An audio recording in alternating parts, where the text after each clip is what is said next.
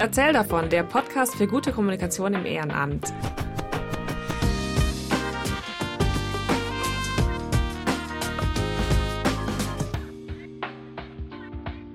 Hallo und willkommen beim Erzähl davon Podcast. Mein Name ist Katrin und ich habe euch heute eine Frage mitgebracht, die ich in einem Workshop gehört habe. Und die Frage heißt, lohnt sich das? Und mit das ist hier gemeint, zum Beispiel Social Media Arbeit zu betreiben. Also lohnt es sich, Zeit und Mühe in die eigene Öffentlichkeitsarbeit, in die eigene Kommunikation zu stecken? Und die Frage stellt sich natürlich vor allem dann, wenn man zum Beispiel bei Social Media erst ein paar Dutzend Follower hat und das Gefühl hat, puh, wenn ich da jetzt sitze und mache und tue und schreibe und fotografiere und mir Gedanken mache und am Ende sehen das nur 20 Leute, lohnt sich das? Und die Frage ist berechtigt, ja. Aber ich muss sie leider auch mit Ja, lohnt sich schon, muss man halt machen, beantworten. Äh, und dazu habe ich euch heute drei Argumente oder drei Gründe, drei Punkte mitgebracht, die ich jetzt heute einmal durchgehen möchte. Der Punkt 1 ist, man kann von Anfang an die Zeit und Mühe und die Arbeit, die man potenziell reinstecken muss, minimieren oder verkleinern, indem man smart arbeitet. Dazu gehört, dass man sich mit seinem eigenen Zeitmanagement auseinandersetzt, mit der eigenen Produktivität, dass man sich zum Beispiel gute Vorlagen erstellt und Workflows, mit denen man dann die Arbeit schneller oder einfacher macht, indem man zum Beispiel Batching betreibt. Also mit Batching ist gemeint, dass man mehrere Beiträge auf einmal macht, statt sich jede Woche hinzusetzen und zu sagen, puh, was schreibe ich denn heute Nachmittag bei Instagram? Also stattdessen zum Beispiel einmal im Monat sich hinzusetzen, gleich vier Beiträge auf einmal zu schreiben und dann damit fertig zu sein. Das also erstmal so als Grundprämisse, was jetzt mit der eigentlichen Frage gar nicht so viel zu tun hat, sondern das hilft eigentlich in allen Bereichen, wenn man sich da ähm, ja ein bisschen Gedanken macht, wie man arbeitet und nicht einfach einfach drauf loslegt. Ähm, es gibt da diese Anekdote, die habt ihr bestimmt auch schon öfter gehört, mit der Axt. Äh, also wenn man einer Person einen gewissen Zeitraum gibt, ein paar Bäume zu fällen und man gibt ihr eine Axt, Manche Leute schnappen sich dann die Axt und fangen sofort äh, an, auf die Bäume loszuhacken. und andere nehmen erstmal die Axt und schärfen und schleifen die und bereiten sich quasi gut vor. Und indem sie dann die Axt gut vorbereitet haben, die Axt geschliffen haben, sind sie dann beim eigentlichen Bäumefällen viel schneller fertig als die Person, die dann mit der stumpfen Axt auf den Bäumen rumhacken. Oder vielleicht sind sie nicht schneller fertig, aber sind danach vielleicht nicht so angestrengt, weil es dann nicht mehr so ja, weil sie nicht mehr so oft hacken mussten, weil die Axt so, so scharf war. Ich habe keine Ahnung von Äxten. Aber ihr kennt bestimmt äh, dieses Bild oder diese Metapher, habt da schon mal von gehört. Und die kann man für diese Frage eben auch super anwenden. Also erstmal überlegen, was haben wir denn so für Werkzeuge und können wir die vielleicht ein bisschen schleifen oder können wir uns ein neues Werkzeug zulegen, mit dem wir schneller arbeiten können. Dann ähm, ist es einfach grundsätzlich schon mal ein bisschen weniger Zeit und ein bisschen weniger Arbeit. Der zweite Punkt ist, nicht nur für Social Media zu produzieren. Damit ist gemeint, ähm, ja, es stimmt, dass Beiträge in den sozialen Netzwerken nach ein paar Tagen nicht mehr so relevant sind, dass die dann nicht mehr unbedingt gefunden werden, dass die dann nicht mehr immer wieder von neuen Leuten gesehen werden. Das ist so, das, das stimmt.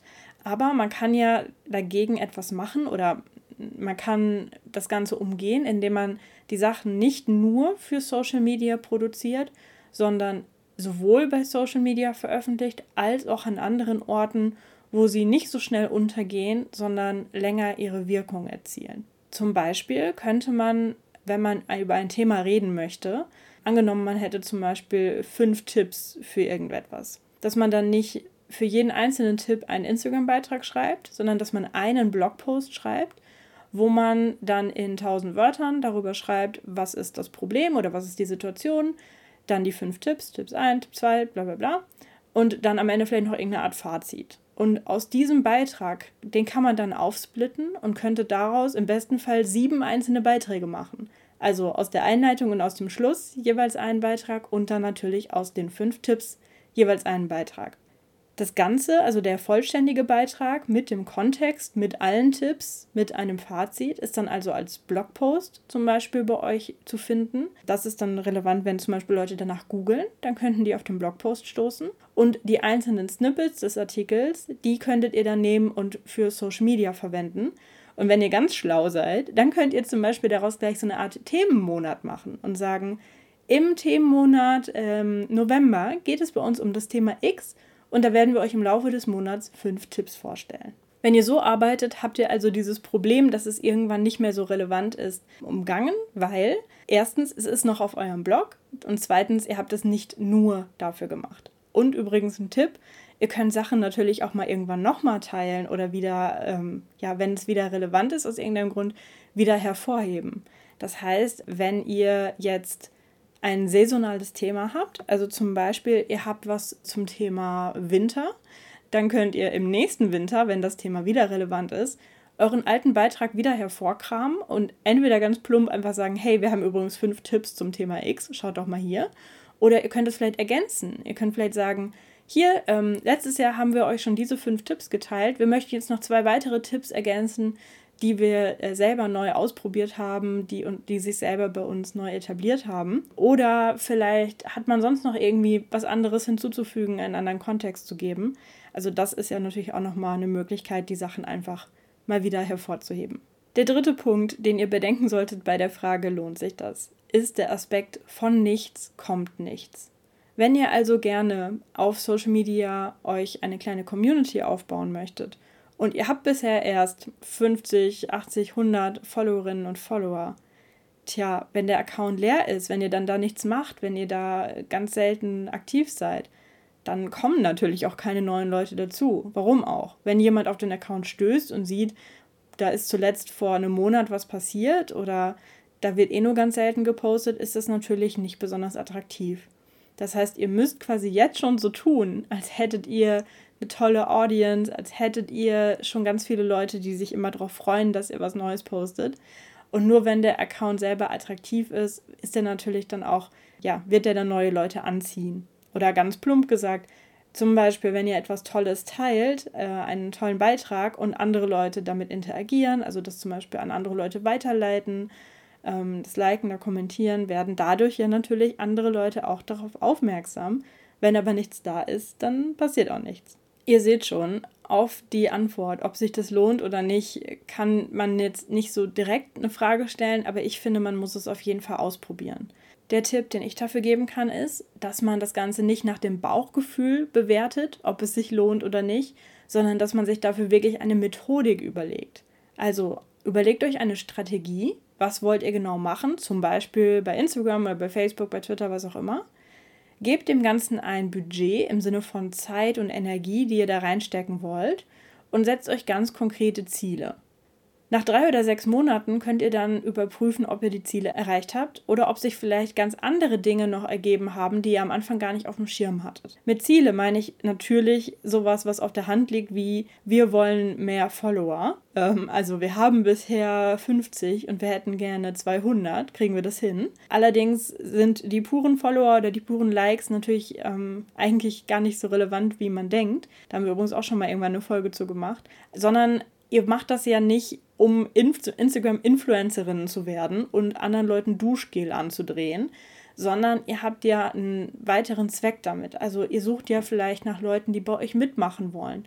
Oder ihr sucht nach Leuten, die an einer Aktivität von euch teilnehmen. Oder ihr sucht nach Leuten, die für euch spenden. Oder, oder, oder. Überlegt euch also, was genau ist euer Vereinsziel, was ihr erreichen wollt. Also wenn ihr zum Beispiel sagt, wir hätten gerne drei neue aktive Mitglieder bis Ende des Jahres dass ihr euch das dann eben auch überlegt und dann eben schaut, haben wir neue Mitglieder gewonnen? Und wenn ja, hat Instagram für die eine Rolle gespielt? Das bedeutet natürlich auch, dass ihr, wenn ihr neue Mitglieder dazu bekommt, mit denen dann zum Beispiel auch sprecht, wie seid ihr auf uns aufmerksam geworden? Ähm, wie habt ihr euch über uns äh, informiert, bevor ihr euch bei uns gemeldet habt? Habt ihr zum Beispiel die Website angeguckt? Oder ähm, ist der Kontakt zustande gekommen durch eine Person, die schon bei uns aktiv ist und die Person hat einfach nur erzählt, wie toll es ist und dann seid ihr vorbeigekommen. Wie kam das? Und dadurch könnt ihr ja erheben, ob zum Beispiel Instagram eine Rolle gespielt hat oder nicht bei diesem Ziel. Oder, wie gesagt, vielleicht hat sich was ganz anderes ergeben. Also vielleicht habt ihr eigentlich gesagt, wir wollen das machen, um neue Mitglieder zu gewinnen.